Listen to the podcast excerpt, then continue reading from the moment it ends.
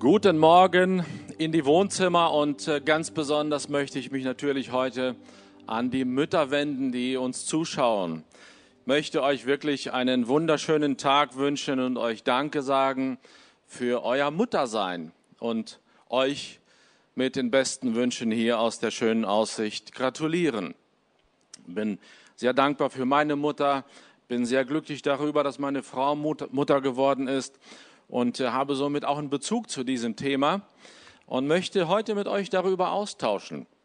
Und so hatte ich mir überlegt, es kommt auch immer ganz gut und ich mag das selber sehr, so, so beeindruckende Statistiken über Mütter zu bringen. Ich fing an zu lesen, eine Mutter ähm, äh, wechselt einem Kind etwa viereinhalbtausend Mal die Windel.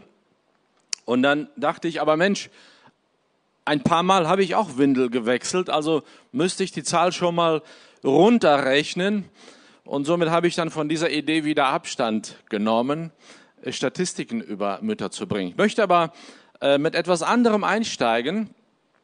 Ich las äh, kürzlich, dass die australische nationale Universität in Canberra ihren Dozenten in diesem Jahr empfohlen hat, die Begriffe Mutter und Vater nicht mehr zu nutzen weil das zu geschlechterspezifisch ist. Also ihr merkt schon, es geht um diese Genderbewegung. Ähm, und man hat den Dozenten wirklich empfohlen, dann statt Mutter den, Be den Begriff austragendes Elternteil zu nutzen und statt Vater nicht gebärendes Elternteil zu nutzen. Und Muttermilch würde dann nach diesem Vorschlag Elternmilch heißen. Ich bringe das natürlich nur zur Auflockerung. Ich äh, nehme das nicht sehr ernst, obwohl da schon eine gewisse Gefahr mitschwingt. Aber ich bin dann auch immer wieder glücklich, dass es solche Menschen gibt wie Emmanuel Macron, der in der letzten Woche dann sagte, dieses ganze Genderzeug ist für die Schulen viel zu teuer, hat nicht die entsprechende Bedeutung. Wir führen das in den Schulen nicht ein. Es gibt wichtigere Dinge, die auf eine nationale Agenda gehören. Und dennoch die Frage, was ist mit der Mutterrolle? Ist sie denn, ist sie noch wichtig? So wichtig, als dass wir sie explizit benennen? Oder ist es vielleicht nur noch ein Überbleibsel der Evolution, wo die Mutter ja quasi erforderlich war dafür, dass wir entstehen? Und hier möchte ich ein ganz klares Zeichen setzen, äh, um das in der heutigen Corona-Sprache zu sagen, eine Mutter ist systemrelevant. Ohne Mütter gibt es keine Fortpflanzung, dann stirbt ein Volk aus, dann stirbt ein Land aus, dann stirbt einfach die menschliche Zivilisation aus. Und ganz interessant, ein Fakt, selbst Gott hat die Mutter benutzt, eine Mutter benutzt, um Mensch zu werden, um in diese Welt zu kommen. Interessanterweise brauchte Gott dabei nur, nur die irdische Mutter. Er hat sich nicht eines irdischen Vaters bedient. Und somit äh, schlussfolgere ich daraus, selbst Gott benötigt eine Mutter, um in diese Welt zu kommen. Die Mutter ist also systemrelevant. Sie ist überlebenswichtig für uns als Menschheit. Das halten wir hier soweit fest. Wenn wir in die Bibel schauen und nach Müttern suchen, so liefert die Bibel uns ganz viele Heldinnen als, als Mütter. Ich denke da an Eva, an Rebekka, an Hannah, Eunike, Naomi, Ruth, Esther, Maria und viele andere, die uns wirklich auch als Vorbilder taugen.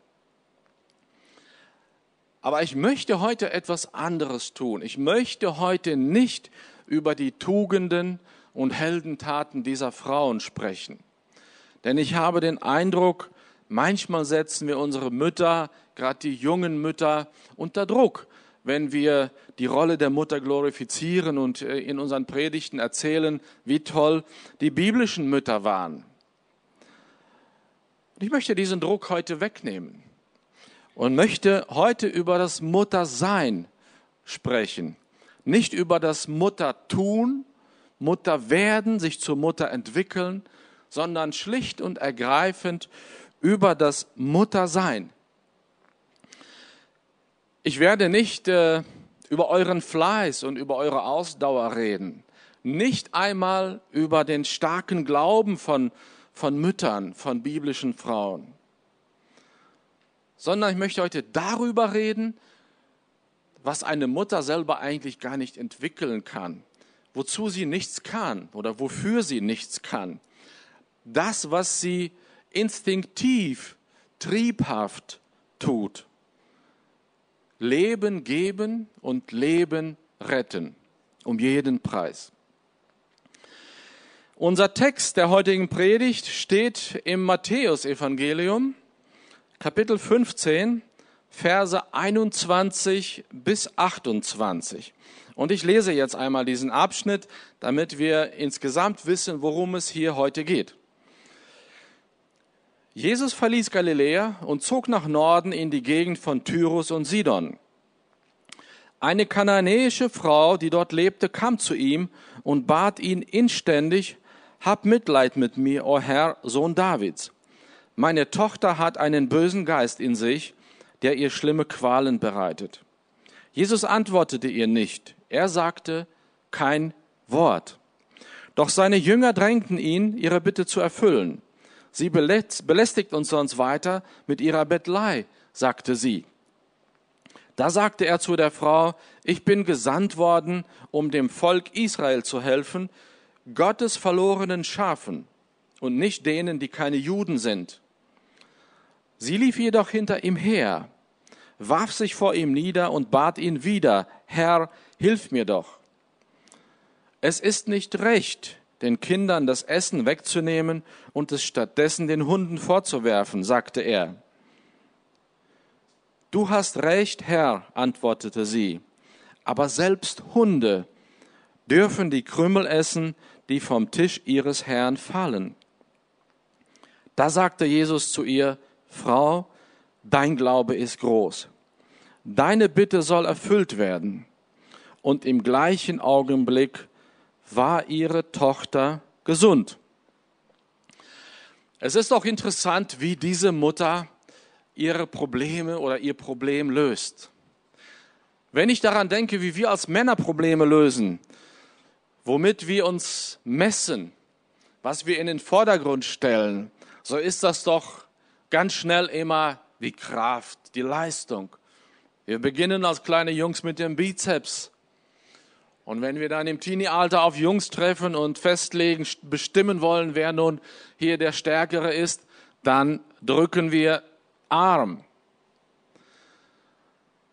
Wir teilen unsere, unsere Zeiten vom, vom Lauf, wir vergleichen sie und wenn das alles nicht hilft, dann müssen die PS des Autos herhalten. Und diese Mutter geht hier ganz anders vor. Sie wählt einen ganz anderen Ansatz. Und wir bekommen einen Geschmack davon, wie wichtige Dinge im Leben gelöst werden können. Aber ganz kurz zum, äh, zum historischen Kontext. Wie ist es einzuordnen, das, was, was uns hier erzählt wird? Der Text, den ich gerade gelesen habe, das ist kein Gleichnis, das Jesus erzählt. Ja, manchmal erzählte Jesus Gleichnisse. Das waren dann gedichtete Geschichten quasi. Ein Spielfilm. Und oft, wenn wir einen Spielfilm schauen, der vielleicht sehr emotional ist, uns mitnimmt, dann rütteln wir uns manchmal wach und sagen, ey, es ist nur eine Geschichte. Wir entspannen uns wieder. Das hier ist keine Geschichte, das ist kein Gleichnis, das ist keine erfundene Geschichte. Das ist ein Dokumentarfilm, den wir uns hier gerade reinziehen. Das, das hat wirklich stattgefunden zu einer bestimmten Zeit an einem bestimmten Ort. Der Ort, an dem das stattfand, war außerhalb von Galiläa. Also es war nicht Jesu Heimat. Es war Phönizien. Jesus befand sich also im Ausland. Die Frau, die hier zu Jesus kommt, die Kanaaniterin, wohnte nicht dort. Sie ist also keine Jüdin. Sie entstammt dem Volk Kanaan. Und wir wissen aus der Geschichte, dass Israel irgendwann bei der Landnahme, bei der Ansiedlung im, im Land Kanaan das dort ansässige Volk in Großteilen vernichtet und vertrieben hat.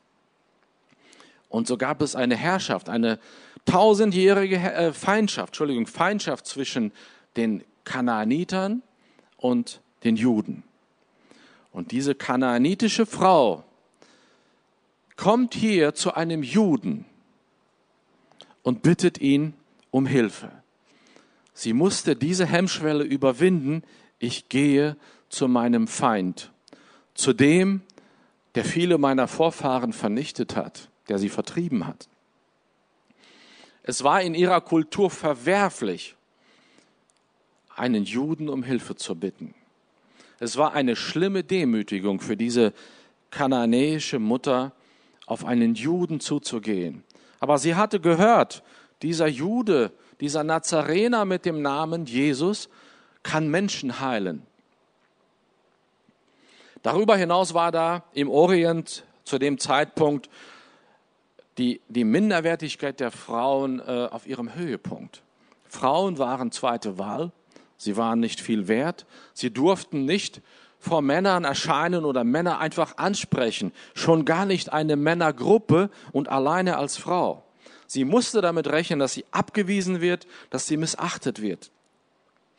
Und als drittes kommt hier hinzu, sie, sie musste davon ausgehen, dass sie aus ihrer Sippe, aus ihrem Heimatdorf, aus der Gemeinschaft ausgeschlossen und vertrieben wird, weil sie auf einen Juden zugegangen ist und ihn um Hilfe gebeten hat. Mindestens.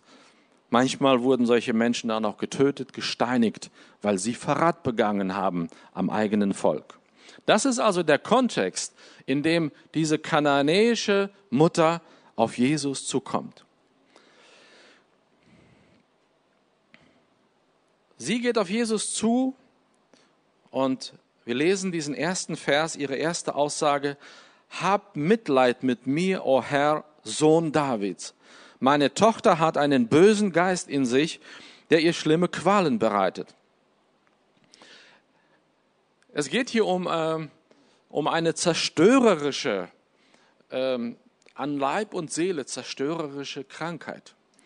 Besessenheit bedeutet, der Mensch wird von einem bösen Geist gesteuert, der hat Macht und Gewalt über diesen Menschen und Ganz oft führen, führen solche, solche Krankheiten, solche Erscheinungsbilder zum Tod des Besessenen. Entweder nimmt er sich selber das Leben oder wird bis zum Tod gequält. Unerträglich, qualvoll. Die Mutter hat also ein Anliegen. Es geht nicht um eine Grippe, es geht nicht um Halsschmerzen, es geht um Leben und Tod. Und ganz bestimmt hat sie schon alle ihre Möglichkeiten ausgeschöpft, die ihr zur Verfügung standen. Ganz bestimmt war sie schon beim Stammesmediziner. Ganz bestimmt war sie auch schon beim Schamanen, beim Wahrsager, bei der Kräuteromi. Sie hat alles ausgeschöpft. Und nun hört sie von diesem Jesus, der Menschen heilt. Ähm, er war bestenfalls als, als Prophet bekannt damals, nicht als Gott oder Gottes Sohn. Er war ein Mensch für sie, der Menschen heilt. Und sie rennt auf ihn zu und setzt alles auf diese einzige Karte. Jesus, Sohn Davids, hilf mir. Sie kann alles verlieren, das ist ihr bewusst. Wahrscheinlich hat sie schon alles verloren in dem Moment, wo sie auf ihn zugeht. Aber sie kann das Leben ihrer Tochter retten. Herr nennt sie ihn. Ja, es Herr ist nicht in, in der Auslegung, wie wir es sehen, wenn wir heute Herr sagen zu Jesus, dann meinen wir Gott, mein Gott. Nein, Herr bedeutete in der Kultur Chef, höher gestellt oder mein Besitzer. Also sie unterwirft sich ihm von vornherein und zeigt, ich unterwerfe mich dir, hilf du mir. Und jeder, der, der die Bibel schon mal gelesen hat, jeder, der auch nur Grundsätze des biblischen Glaubens kennt, geht jetzt davon aus an dieser Stelle, dass Jesus sie berührt oder nur ein Wort spricht und sie heilt. Aber nein, Jesus schweigt. Jesus schweigt einfach. Kennst du das aus deinem Leben als Christ? Du betest zu Jesus, du trägst ihm voller Leidenschaft dein Anliegen vor, deine eigene Krankheit, die Krankheit deines Kindes, und er antwortet nicht. Das ist nichts Ungewöhnliches. Und ganz oft beten wir noch ein zweites Mal oder vielleicht ein drittes Mal und dann drehen wir uns weg und verlassen das Spielfeld. Nicht so diese Mutter. Sie lässt sich davon nicht abschrecken. Sie suggeriert eher, du wirst mich nicht so schnell los, auch wenn du mich ignorierst. Ich bleibe hier. Und Ben hat das in seiner Predigt im März, wo er auch über diesen Text predigte, so schön plastisch formuliert und sagte, Glaube ist, wenn du trotzdem dran bleibst. Und ich möchte das heute auch aufgreifen für diejenigen, die was mitnehmen möchten aus der Predigt. Ja, ich habe gesagt, im Fokus steht heute, wir feiern diesen Schutzinstinkt einer Mutter. Aber wenn du trotzdem noch für den Alltag, für nächste Woche was mitnehmen willst, dann ist das jetzt ein Punkt. Trainiere deine Ausdauer, während Gott schweigt. Eine Situation, die, die ganz alltäglich ist. Trainiere dann. Und selbst die Jünger sind verwundert, dass Jesus hier nicht durch einen Fingerschnipp heilt. Sie intervenieren und sagen, Jesus hilft doch. Die gibt uns sonst keine Ruhe. In Vers 24. Und dann sagt Jesus, hey Leute, ich bin gesandt worden, um dem Volk Israel zu helfen.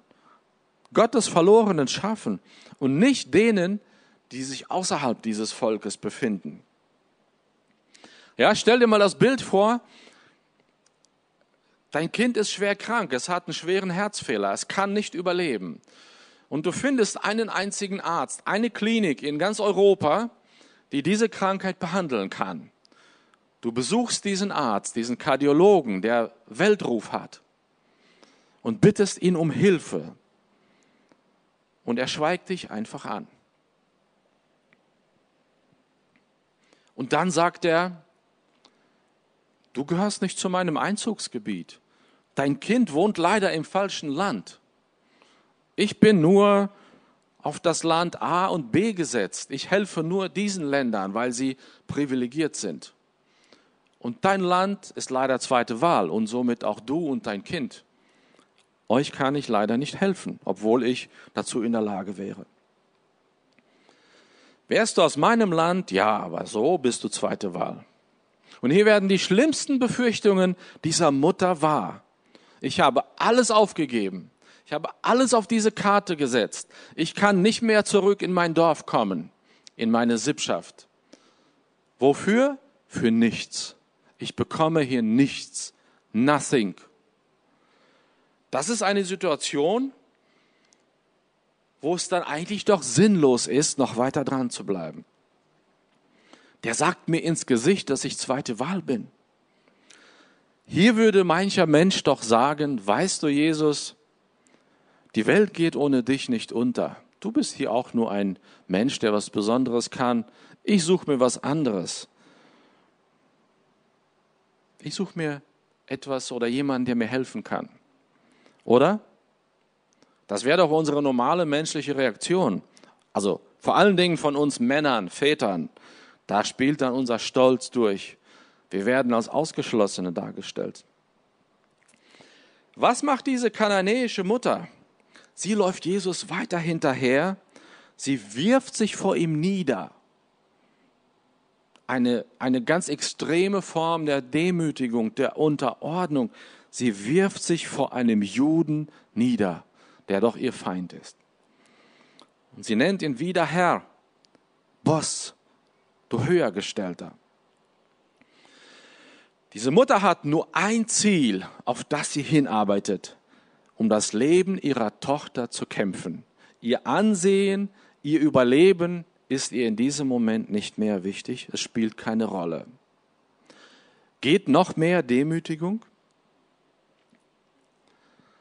Und dann lesen wir den Vers 26. Das ist der K.O.-Schlag.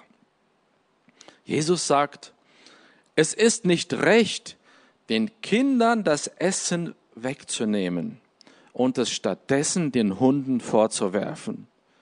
Aua! Es reicht nicht, dass er die Tür zugeschlagen hat, dass er, dass er dich ausgeschlossen hat.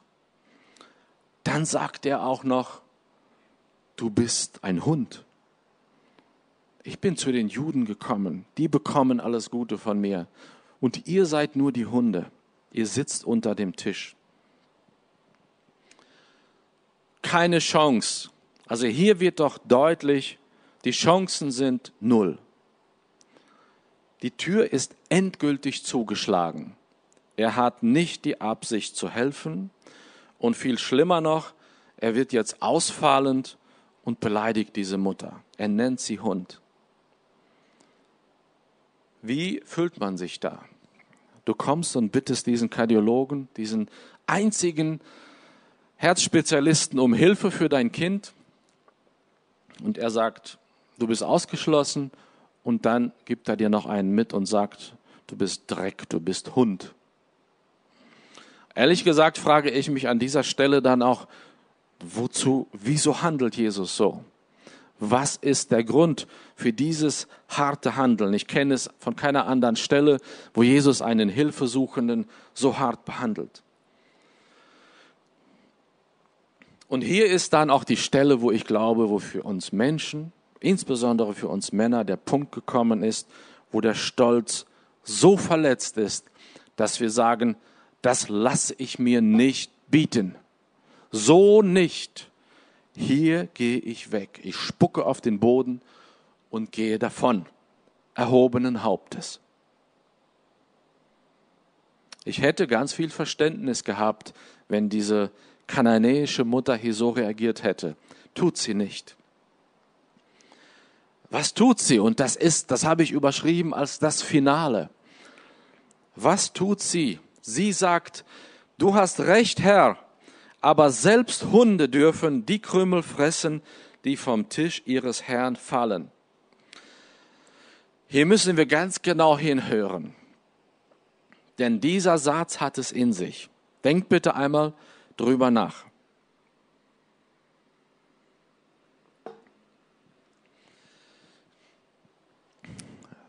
Sie demütigt, demütigt sich eine Stufe weiter.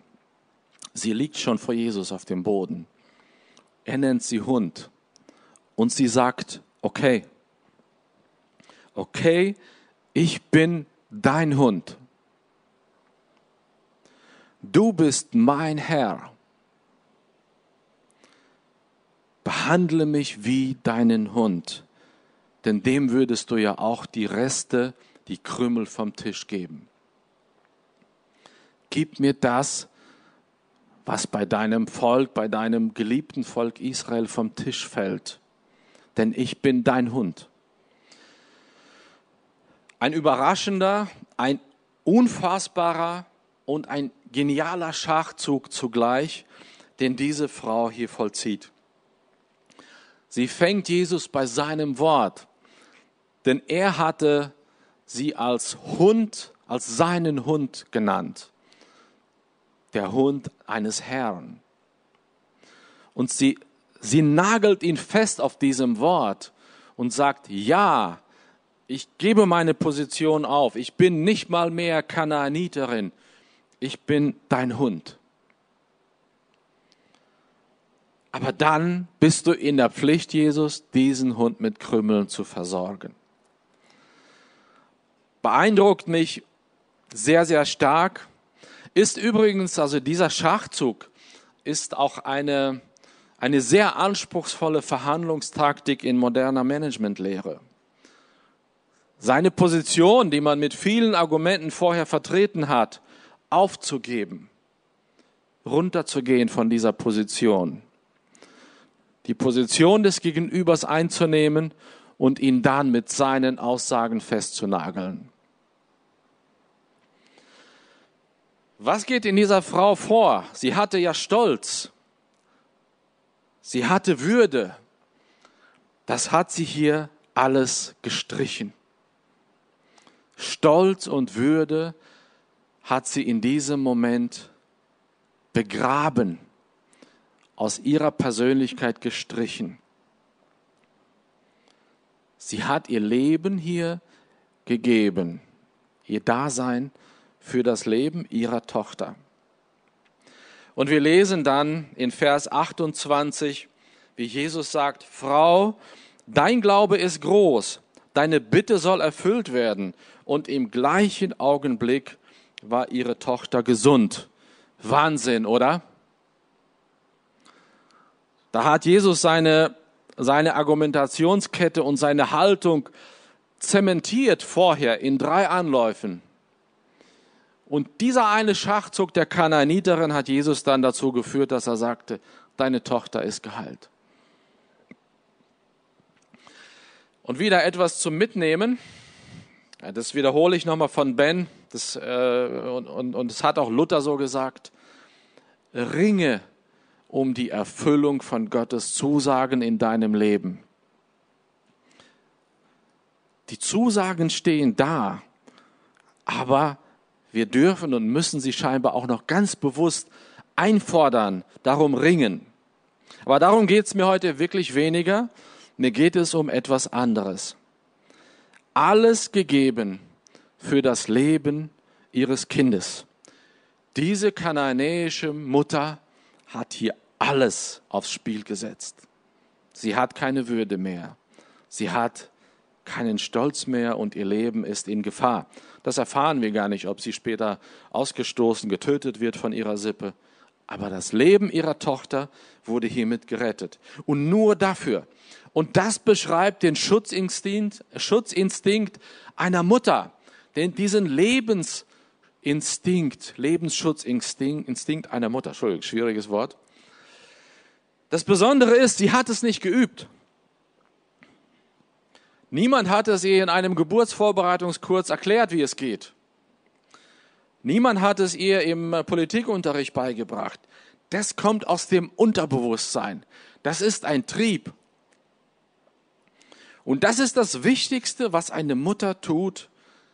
Leben geben und Leben retten, fortlaufend, andauernd Leben retten. Ich sage euch nicht, ihr müsst so werden. Ihr seid so Mütter. Ihr seid so. Und die Forschung hat es mittlerweile auch relativ gut bewiesen und erforscht, wie es zustande kommt. Als Frau hast du diese, diese Qualitäten noch nicht, diesen Trieb noch nicht. In der Schwangerschaft beginnt sich da etwas aufzubauen. Und wenn sich dein Muttermund bei der Geburt weitet, dann werden Hormone ausgestoßen, ein Gen, ein spezielles Gen triggert diesen Mechanismus und dann entsteht dieser, dieser Instinkt, der sich später auch noch beim Stillen, beim Betreuen des Kindes weiterentwickelt. Und eine Mutter, das, das ist mir wichtig, du kannst nicht mal was dafür. Du als Mutter trägst dieses, dieses bedingungslose Streben nach Leben retten für deine Kinder in dir. Und das ist eine göttliche Eigenschaft. Das ist ein wichtiger Punkt. Hier will ich, hier will ich hin. Gott schuf den Menschen nach seinem Ebenbilde.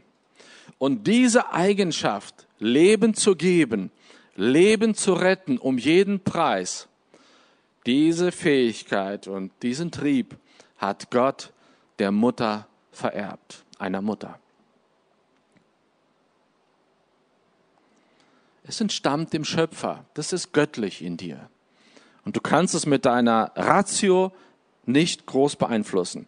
Und hier beantwortet sich für mich auch die Frage, wieso Jesus diesen Fall so hat stattfinden lassen und wieso er hier so hart war.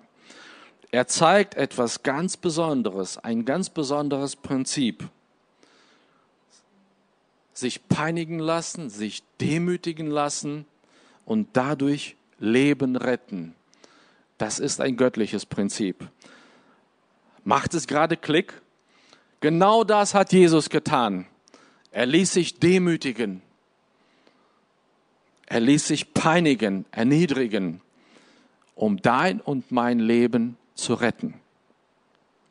Und diese besondere Eigenschaft hat Jesus einer Mutter oder den Müttern vererbt. Beeindruckt mich enorm. Ich möchte in diesem Zusammenhang noch den einen Vers erwähnen. Demütigt euch vor dem Herrn, so wird er euch erhöhen, lesen wir in Jakobus 4, Vers 10. Und ich glaube, das ist viel mehr als nur ein guter Wert, den die Bibel uns hier mitgibt. Das ist ein Grundprinzip Gottes. Wer sich erhöht, wird stranden auf dem Bauch. Wer sich demütigt, wird erhöht. Demut ist oft der Schlüssel der Lösung. So wie hier. Und das ist auch der größte Unterschied von der Mutter zu dem Vater, von einer Mutter zu einem Vater. Es ist nicht die Gehaltshöhe. Es ist nicht die Quote von Frauen oder Männern in Vorständen der DAX-Unternehmen. Es ist nicht die Familienordnung und die Aufgaben in der Familie. Das, dieser Instinkt, Leben zu retten, ist der größte Unterschied zwischen den Müttern und den Vätern. Und dafür will ich euch heute feiern, liebe Mütter. Nehmt das mit. Ihr dürft das, ihr dürft das ganz offensichtlich und, und ausgiebig feiern, denn ihr werdet dafür gar nicht für stolz oder für überheblich gehalten. Ihr könnt nichts dafür. Gott hat es in euch hineingelegt. Adam nannte seine Frau, die erste Frau in der Schöpfung, Eva. Eva bedeutet Leben. Ihr als Mütter gebt Leben weiter, ihr rettet Leben und ihr schützt Leben. Dafür will ich euch heute feiern und feiert euch selber. Und ich möchte noch, noch, eine, noch ein Publikum, eine Gruppe des Publikums ansprechen. Ich glaube, wir haben auch Zuhörerinnen, denen es so geht wie dieser kananäischen Mutter. Sie sind in der Not und sind am Verzweifeln und finden keine Hilfe. Und selbst wenn du, wenn du nicht Christ bist, wenn du Jesus nicht kennst, geh auf ihn zu und bitte ihn um Hilfe. Bitte ihn um Hilfe. Lass deinen Stolz liegen. Vielleicht ist deine Not gerade unerträglich. Liebe Mutter, du weißt nicht weiter. Jesus ist da. Such seine Gegenwart, sprich ihn an und trag dein Anliegen hartnäckig, ausdauernd in Demut vor. Habt einen schönen Sonntag. Wir lieben euch, liebe Mütter, und feiert euch. In diesem Sinne, bis zum nächsten Mal.